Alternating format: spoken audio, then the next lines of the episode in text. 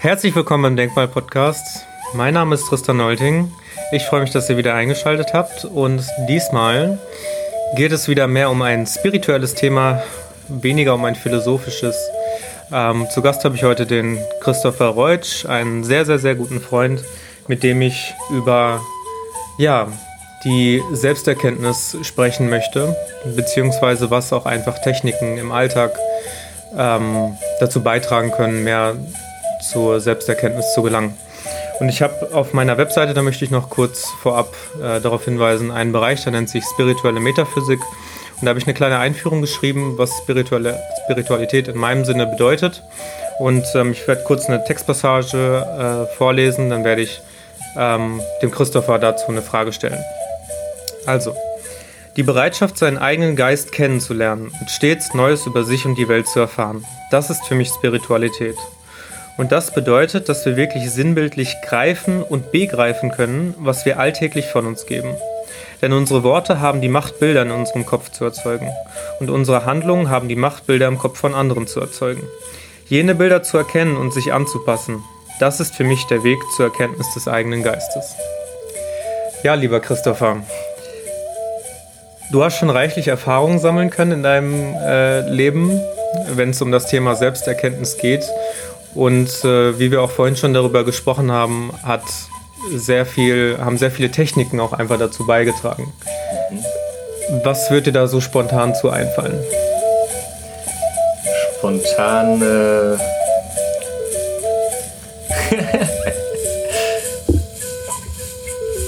Spontan ist äh, nicht die erste Technik, die ich äh, kennengelernt habe, aber gerade in den letzten Monaten mit die wichtigste. Und das ist vor allem äh, Rapé. Das äh, habe ich das erste Mal auf einer Ayahuasca-Zeremonie kennengelernt. Und es hat mich sofort angesprochen. Das ist ein äh, Schnupftabak, aber nicht wie man ihn irgendwie aus dem Lottoladen kennt oder so, sondern äh, das äh, wird in einer schamanischen Zeremonie hergestellt, also der wird auch geweiht. Und da ist äh, Wildtabak drin. Der ist äh, einiges stärker als der handelsübliche und hat auch mehr Nikotin. Ähm, und der wird dann zusammen mit einer Asche, die besungen wird, äh, vermengt. Und äh, jeder Tabak hat halt auch eine eigene äh, Intention. Und der wird dann in einer Zeremonie in die Nasenlöcher geschossen, erst links, dann rechts. Und äh, das ist für mich mittlerweile echt so eine tägliche Sache geworden. Wenn ich merke, ich bin irgendwie, komme von mir weg, irgendwie ziehen mich Dinge runter, dann setze ich mich hin, mache mir ein Räucherstäbchen an und äh, mache so eine kleine Rapé-Zeremonie, also auch manchmal draußen, irgendwo im Stadtpark oder so. Und äh, das holt mich jedes Mal wieder zurück zu mir und gibt mir diese Klarheit, dass ich weiß, äh, was möchte ich eigentlich tun, was möchte ich eigentlich nicht, was möchten die anderen. Und sich einmal einfach kurz von diesen Erwartungen und ja, Gedanken anderer zu lösen und einfach bei sich anzukommen. Ähm Vielleicht so eine kleine Anmerkung dazu. Ich hatte auch schon mit Marian eine Folge über Drogen tatsächlich gemacht. Nun ist es aber so, dass viele Substanzen, viele Wirkstoffe, viele ja, Naturstoffe auch einfach in denselben Topf geworfen werden äh, und natürlich auch synthetische Stoffe, wo man dann teilweise wirklich ähm, Stoffe, die zur Heilung beitragen können, wie LSD ähm, oder wie Ayahuasca mit Crystal Meth und Heroin in einen Topf geworfen werden. Aber um das halt ganz klar zu unterscheiden, äh, wir reden halt hier über die fördernden und heilsamen Stoffe die in erster Linie mit der Intention genommen werden, um mehr über sich selbst und die Welt zu lernen und nicht um sich zu betäuben oder ähm, um einfach nur einen Rausch zu bekommen. Und dazu trägt halt Rapé auch ganz zentral bei dir bei. Das ist richtig. Natürlich kann man auch, die Gefahr besteht, bei jeder Substanz, äh, eben auch Rapé, hat nun mal Nikotin, es hat das Potenzial abhängig zu machen. Ähm, ob bei mir eine Abhängigkeit besteht, kann ich nicht sagen. Aber es geht einfach darum, äh, wie nutze ich es. Wenn ich jetzt überall einfach Rapé mir zwischendurch reinpfeife, irgendwo an der Bushaltestelle, einfach an Orten, die nicht sauber sind, äh, dann missbrauche ich es. Das gilt für alle anderen Substanzen genauso wie LSD oder was weiß ich. Wenn ich das einfach auf Partys mir reinpfeife und nicht bewusst damit umgehe, dann ist es ein Missbrauch und äh, dann tut es einem auch nicht gut. Aber auch mit Rapé sich hinsetzen, eine Intention formen und dann einfach sich die Zeit nehmen, in sich zu gehen, äh, dann kann man eigentlich nichts falsch machen und sich selber so ein bisschen beobachten, wie man das nutzt. Ähm, aber jede Substanz, ich meine, selbst Kuchen äh, kann halt missbraucht werden. Ja, also, aber nicht nur Substanzen, ich glaube, das ist vielen Leuten nicht klar. Auch sowas wie Sport zum Beispiel kann Ja. auch zu einer Sucht führen. ja. Also muss man hier ganz klar, denke ich, von einem verantwortungsvollen Konsum und Gebrauch ähm, sprechen. Und da gibt es natürlich Substanzen oder Aktivitäten, die ein höheres Potenzial haben, süchtig zu machen und welche, die ein niedrige, niedrigeres Potenzial haben. Bei Nikotin ist es zum Beispiel so, dass einige Forscher wie Christian Reitsch, den ich zum Beispiel in der letzten Folge vorgestellt habe, ähm, inzwischen sogar davon sprechen, dass es beim Nikotin wahrscheinlich keine körperliche Abhängigkeit gibt, sondern wahrscheinlich eher eine psychische Abhängigkeit, weil sich ein Habitus, also eine Gewo- Gewohnheit einstellt. Also man kennt das wahrscheinlich, die meisten Leute werden abhängig von Zigaretten, weil man immer, wenn man Stress hat zwischendrin oder Langeweile oder man braucht einfach einen Kick, jetzt geht man mal eben schnell raus und dann spielen natürlich auch die sozialen Gegebenheiten noch eine Rolle. Gehe ich mal eben raus und rauche mir eine. Wohingegen das bei Shisha-Konsum eher so ist, dass viele keine Abhängigkeit davon bekommen, einfach weil man das mal macht, einmal die Woche, einmal im Monat mit Freunden zusammen. Die wenigsten rauchen wirklich jeden Tag ein bis zwei Köpfe und äh, selbst dann, ich habe auch das eine Zeit lang gemacht, einen Monat lang und ich bin auch da nicht abhängig von geworden. Ja. Also da muss man, denke ich, unterscheiden. Ja, das Essentielle ist, ich hatte es äh, schon erwähnt, aber die, einfach diese Intention. Dann fragt man sich manchmal, was, was ist eine Intention? Ne? Was soll ich jetzt machen? Ich setze mich da hin, ja und dann. Im Endeffekt ist es einfach nur, ich mache es mit dem Wunsch, bei mir anzukommen. Und da muss man gar nicht immer viel sagen. Man kann einfach, ich bitte um Heilung oder wie auch immer. Da hat ja jeder seine eigenen Methoden. Aber sich immer hinzusetzen mit dem Gefühl, ich möchte das jetzt nutzen, um wieder bei mir anzukommen, mich zu klären, mich von schlechten Energien zu befreien, Gedanken, die man selber hat, die andere haben. Ähm, da ist Rapé wirkt sehr stark auf die Emotionen. Also es, teilweise hat es mich ausgenockt, wo ich danach erstmal eine halbe Stunde geschlafen hat, weil ich so zu war von meinen eigenen Emotionen. Äh, ich, Zeichen waren dann so Verkrampftheit, verspannte Schultern. Und durch Rapé löst sich das einfach. Ähm, das ist echt erstaunlich, wie diese Substanz funktioniert. Und äh, das ist nicht für jeden was. Das ist auch ein sehr stechendes Gefühl, wenn man es in die Nase schießt. Äh, ein Freund hatte das gestern als äh, wie die Gehirnvereisung, wenn man sein Eis zu schnell isst. Es ist ein sehr gutes Beispiel. Ähm, aber es befreit einfach unheimlich gut und das ist eine Methode, die ich äh, sehr gerne auch dann täglich anwende, einfach um mich zu klären. Ähm, Schamanen machen sich auch ganz häufig Gedanken um das Thema Set und Setting. Beziehungsweise sie machen das meistens intuitiv. Bei uns ist es ja ähm, bei Wissenschaftlern inzwischen eine Theorie geworden. Also quasi äh, Gedanken um die Umgebung und um die spezielle Einnahme. Ähm, du hattest gerade schon kurz angesprochen, bei der Einnahme sagst du zum Beispiel noch irgendeinen Spruch dazu, einen schönen, du bittest um Heilung oder ähm, erwünscht dir sonstige Effekte, die das haben kann. Ähm, was, was sind so deine sonstigen Faktoren? In welcher Umgebung bist du dafür? Welche Tage machst du das? Machst du das rein tu- intuitiv? Ja, das ist sehr gut, äh, die Frage. Denn äh, tatsächlich sollte man es in einem Bereich machen, wo man sich frei fühlt und nicht die Angst hat, gestört zu werden. Denn Angst ist bei allem, was man tut, ein sehr essentielles Thema. Und sich diese Angst aber auch bewusst zu machen. Also ich äh, wohne zurzeit äh, bei meinen Eltern und äh, da ist natürlich immer diese Angst, äh, die kommen rein und beobachten mich bei was, was sie vielleicht nicht verstehen und äh, ich mich dann schämen muss. ich ich muss mich nicht schämen, ich kann mich schämen, aber äh, das ist natürlich einfach diese Angst, dass man äh, bei irgendwas beobachtet wird. Gerade bei Rapé, man spuckt da in einen Eimer, weil eben sehr viel Schnodder auch rauskommt, den man dann am besten in einen Eimer spuckt, nicht runterschlucken. Und äh, dass man einfach in einem Raum ist, wo man sich gut fühlt. Das heißt, der Raum sollte sauber sein, das heißt nicht nur geputzt, sondern äh, das heißt energetisch sauber. Die sollte aufgeräumt sein, man sollte sich da wohlfühlen. Mhm. Deswegen sage ich auch, mach eine Kerze an, spiel ruhige Musik. Sowas, was hier jetzt gerade läuft, ist sehr empfehlenswert. Oder was man auch immer gerne mag und äh, Räucherstäbchen, was auch immer man mag, dass man sich das schön herrichtet. Man kann sich auch so einen kleinen Altar bauen. Ähm,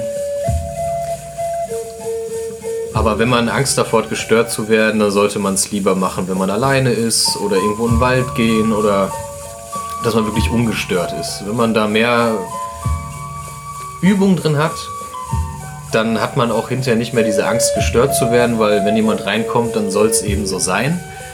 Ich habe die Erfahrung gemacht, wenn ich meine Zeremonie mache, obwohl jemand zu Hause ist, die kommen dann eigentlich nie rein, witzigerweise, sondern meistens, wenn ich fertig bin. Oder wenn mir anscheinend suggeriert wird, jetzt ist es genug, so kannst du jetzt die Nase putzen und äh, damit ist deine Zeremonie vorbei. Ja. Ähm, du hattest da direkt auch das nächste Thema angesprochen, Räucherstoffe. Nutzt du die auch rituell oder zeremoniell oder ist das für dich mehr eine Beigabe, die du zu bestimmten Zeremonien nutzt, um quasi den Effekt so ein bisschen zu verstärken? Weil Gerüche sind ja meistens eher unbewusst oder unterbewusst, weil man ja nicht die ganze Zeit, das ist ja auch nachvollziehbar im Alltag nicht die ganze Zeit bewusst atmet, zumindest wenn man kein Yogi ist. Ähm, und dann ist es meistens etwas, was unterbewusst stattfindet und die Gefühlslage möglicherweise ein bisschen stimuliert. Ist es etwas, was du rituell, zeremoniell machst oder eher als Beigabe zu deinen Zeremonien? Ähm, also ich habe mal gehört oder gelesen, dass was bei gerade vielleicht auch Räucherstäbchen, was denke ich die einfachste Methode ist zum Räuchern, ähm, ist, wenn ich mich zur Meditation hinsetze, mache ich ein Räucherstäbchen an und mein Bewusstsein stellt sich direkt auf diesen, dieses bei mir Ankommen ein. Äh, tatsächlich ist ein Räucherstäbchen auch, ich glaube, 30, 40 Minuten und das wird, äh, weiß jetzt nicht, im tibetischen Raum oder so, für diese Zeit wird meditiert. Wenn das abgebrannt ist, stehen die auf und laufen rum, dann setze ich wieder hin, ein Räucherstäbchen und dann wird wieder meditiert. Das heißt, man stellt sich direkt darauf ein, man richtet sich den Raum so her, jetzt komme ich bei mir an, jetzt mache ich das für mich, aber ich nutze es eben auch, äh, so wie eben Salbei, äh, zum Räuchern, dass ich mich abräucher, äh, meine Arme, Haare, Bart, was auch immer, dass ich mich von diesen Energien befreie und natürlich kommt da manchmal der Gedanke, was machst du hier für einen Quatsch, das funktioniert doch eh nicht. Ich denke, das haben eben auch erst die Yogis vielleicht nicht mehr. Alle anderen müssen halt sich dann gut zureden und sagen, ey, vertrau einfach, das funktioniert schon. Ähm, weil am Ende fühle ich mich halt immer besser. Ähm, das heißt, ich mache zu jeder Zeremonie eigentlich immer ein Räucherstäbchen an. Auch wenn ich raus in den Wald gehe, nehme ich mir oft ein Räucherstäbchen mit, stecke das vor mir in den Waldboden, zünd das an, weil ich auch den Geruch eben sehr angenehm finde äh, da kann man ja für sich gucken, nichts nehmen, was man irgendwie unappetitlich findet, weil das ist eben auch diese Intuition. Wenn es für mich lecker riecht, dann äh, kann ich es auch gerne benutzen. Wenn ich mich davor ekel, dann tue ich es lieber weg oder verschenk's. Ähm, das, das, ist ein ganz zentraler Punkt, weil ähm, würde ich dich jetzt zum Beispiel nach deiner Präferenz fragen, was du gerne magst, dann kannst du es natürlich gerne machen aber es ist letzt, letztendlich immer noch deine Präferenz ja. und jemand anderes würde völlig anders darauf reagieren. Ja. Ähm, und nicht nur das ähm, trägt noch äh, zu unterschiedlichen Wahrnehmungen bei, also natürlich die unterschiedlichen Geschmäcker und Gerüche ähm, und Wahrnehmungen dessen, sondern äh, auch eben einfach der Glaube daran, ob das jetzt funktioniert oder nicht. Ich hatte die Gegebenheit mit ähm, einem Freund, da hatte ich mir gerade neue Kopal bestellt als Räucherstoff und ich und ein Freund, wir haben das angemacht und wir fanden das total wohltuend. Und dann, dann dieser besagte Freund, den ich gerade erwähnt habe, der kam dann irgendwann dazu, dann waren wir zu dritt. Dann habe ich ihm das gezeigt, war total froh, wir hatten diese schöne Erfahrung damit gemacht, fanden das sehr wohltuend und ähm, letzten Endes geht es ja auch darum, macht, geht, bringt es mir jetzt etwas Positives oder nicht? Und wenn es mir nichts Positives bringt, dann kann ich es kann aus meinem Leben verbannen oder sage erstmal, es ist nichts für mich, probiere es an anderer Stelle nochmal. Aber uns hat es jetzt gefallen. Der Freund ist nicht mit der offenen Einstellung daran gegangen, ähm, zu sagen, okay, ich probiere das vielleicht mal aus und gucke. Der hat das in die Hand genommen und das war in so einer Apothekerflasche, in so einer kleinen, hat das angeguckt und hat gesagt, was ist das denn für ein Schrott? Ja, und wenn man mit so einer Einstellung daran geht, dann ist das klar, dass man automatisch sich ähm, der Möglichkeit entzieht, dass das möglicherweise wohltuend für einen ist, weil man automatisch eine negative Voreinstellung dem gegenüber hat. Ja. Und ähm, das ist, das ist natürlich auch in anderen Bereichen, wenn wir jetzt zum Beispiel ganz zentral auch über das Thema Rituale und Zeremonien sprechen, ganz wichtig, weil wenn wir jetzt zum Beispiel darüber sprechen, dass du Rapé nimmst oder die Räucherstoffe zum Meditieren anmachst oder zum Ayahuasca gehst oder können auch gerne gleich noch auf die Kakaozeremonie äh, eingehen, die du machst. Äh, wenn du davon erzählst, dann ist das natürlich immer vom Zuhörer jetzt abhängig, der gerade zuhört. Was hat er für Vorerfahrungen äh, und sagt er automatisch, ja, du bist ein Drogenjunkie? Oder ist er offen dafür und sagt, oh ja, das ist ganz nett und ich finde den authentisch, wie er da redet und ähm, der inspiriert mich dafür, das selber auch mal auszuprobieren, weil es mir auch gut tun könnte. Ähm, ja, ich glaube, das ist auch so ein sehr, sehr entscheidender Faktor dabei. Ja, auf jeden Fall. Ähm, aber auch da muss man halt nichts, äh, was sich jetzt zwingen, weil es ist ja gut für mich, sondern wenn es sich nicht richtig anfühlt, ist es halt okay, einfach zu sagen, das möchte ich nicht. Ähm, weil nur weil jemand anders das gut findet, muss ich das nicht gut finden. Und das ist auch das Interessante überhaupt, zu sich selber davor zu dringen, zu dem Gefühl, sagt mir das jetzt, ob das was Gutes und Schlechtes ist, und, sondern und nicht dann die Voreinstellung, die kognitive Voreinstellung ja. zu nutzen, weil man bestimmte Glaubenssätze gelernt hat, sondern wirklich ja. zu prüfen, vom Bauchgefühl, tut mir das gut oder nicht. Ich glaube, das können nicht viele Menschen. Das wäre schöner, wenn das wieder mehr Menschen äh, lernen würden. Ja.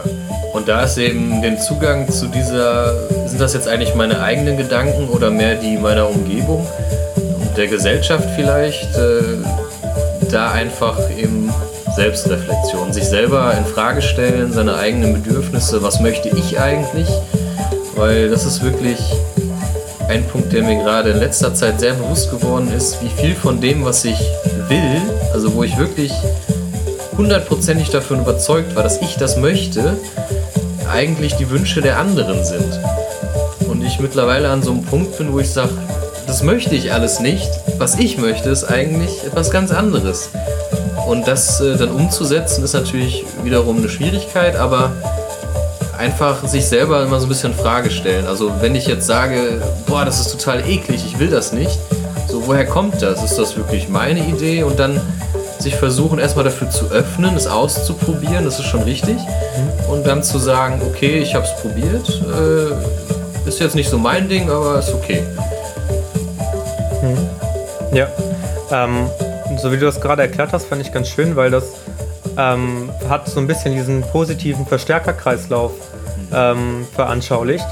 Weil wenn man ähm, diese Substanzen konsumiert, wie Rapé oder wie Räucherstoffe oder wie Kakao, ähm, den man zeremoniell zu sich nimmt, da hat man gleichzeitig wieder diesen Effekt, dass man durch die Substanzen mehr zu sich selber findet und auch mehr wieder dieses Gefühl dafür erlangt, sind das jetzt meine Wünsche, sind das die Wünsche der anderen? Und dann guckt man wieder, ähm, sind die Substanzen wieder was für mich? Nein, die Substanzen sind nichts für mich, ich probiere was anderes aus. Das heißt, sowohl die Substanzen als auch die Voreinstellungen bedingen sich gegenseitig, um immer mehr zu, zu sich selber zu finden. Ja das ist, glaube ich, eine ganz interessante Erfahrung, die man machen kann. Wenn man nämlich, ich kenne viele Menschen, wenn die einmal angefangen haben, dann möchten die auch sehr viel damit ausprobieren. Räucherstoffe, wir haben Rapé genannt, wir haben Ayahuasca genannt. Dann probiert man sich so ein bisschen aus. Natürlich kann man sich auch da drin verlieren, aber in den meisten Fällen sehe ich, dass die Menschen in ihrem Leben dadurch bereichert wurden und mehr zu sich selber gefunden haben. Und vielleicht nennen wir dazu noch jetzt einen weiteres Beispiel aus deinem Leben mit dem Kakao, was, was der dir vielleicht in diesem Sinne noch gebracht hat. Ja. Kurze wie du dazu gekommen bist vielleicht. Ja. Kurze genau, Einführung, wie bin ich das erste Mal dazu gekommen? Das war auf einem Festival, äh, Waldfrieden Wonderland. Das ist so eine Mischung aus spirituell und äh, Abfeiern. Also einerseits gibt es halt ein Healing Camp, äh, wo halt verschiedene spirituelle Praktiken angeboten werden, unter anderem eben auch eine Kakaozeremonie. Andererseits wird da halt Goa gespielt und äh, elektronische Beats.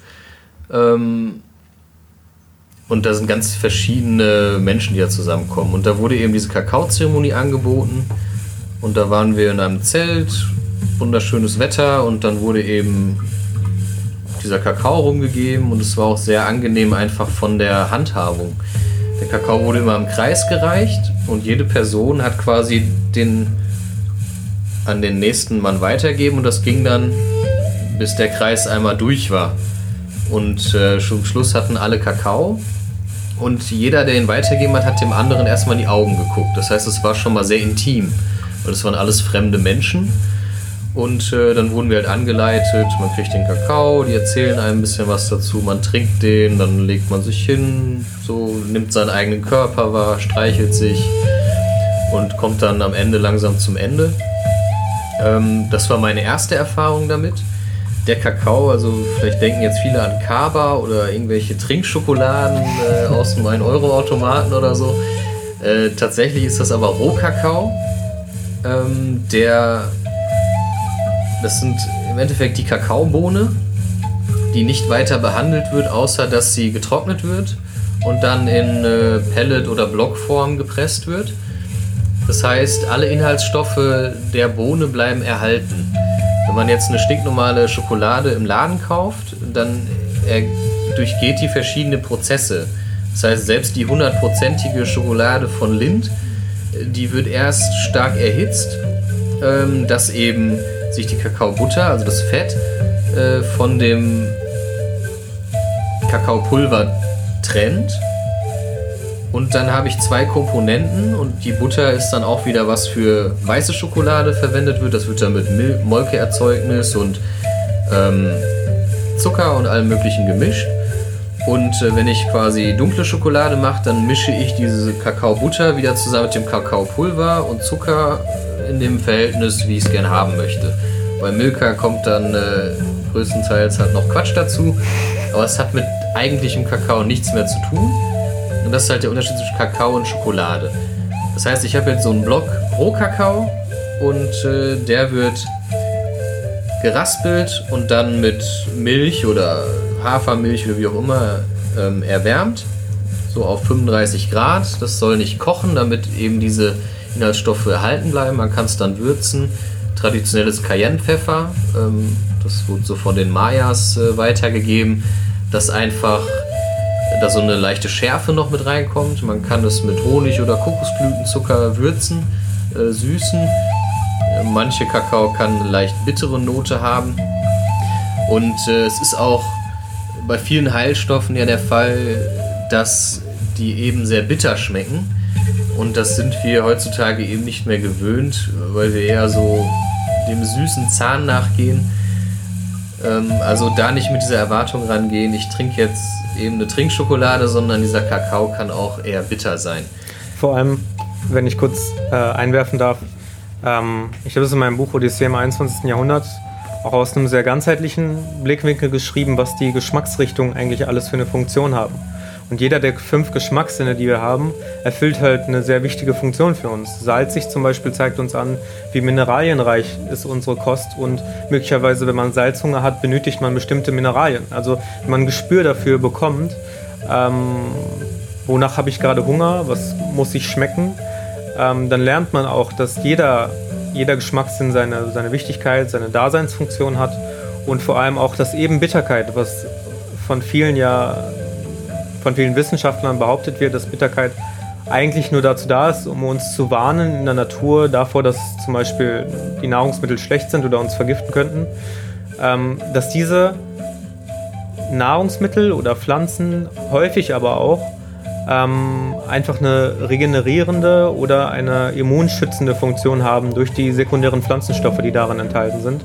Und das muss man ja auch immer berücksichtigen, dass nicht das Lebensmittel an sich schlecht ist, sondern die Menge des konsumierten Lebensmittels. Also wenn ich mir nicht sicher bin, ob ich das Lebensmittel esse, dann probiere ich erstmal eine kleine Menge und gucke, wie es mir bekommt.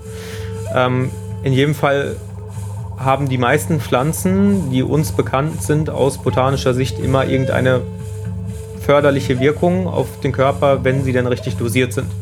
Das nur als ähm, kleinen, kleinen Ausblick und ähm, vor allem auch auf, auf die tolle Wirkung des Kakaos, der ja auch sehr vielseitig und sehr vollmundig, wie ich das immer empfinde, schmeckt.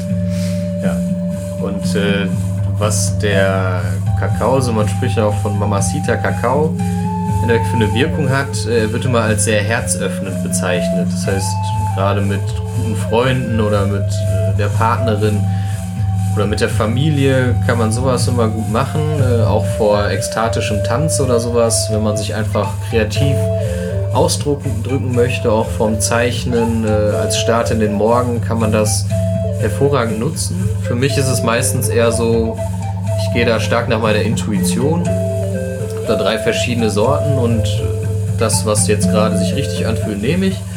Und äh, das ist dann meistens auch recht spontan. Ich wache dann auf und denke mir, auch jetzt mache ich, glaube ich, eine Kakaozeremonie. Das könnte mir helfen. Manchmal habe ich mir das auch schon am Abend vorgenommen, weil ich wusste, was am nächsten Tag ansteht.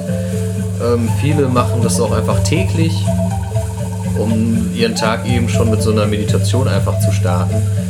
Und äh, das ist halt eine sehr wärmende Energie einfach, die einen gut in den Tag bringen kann oder auch man kann es auch für sehr kraftvolle Träume nutzen. Also es hat ganz verschiedene Anwendungsmöglichkeiten. Manche benutzen es vor dem Trainieren gehen und gehen dann ins Fitnessstudio. Also ähm, für mich ist einfach immer sowas, so ein schönes Gefühl mitnehmen und so eine Verbindung schaffen mit mir selbst oder mit anderen Menschen.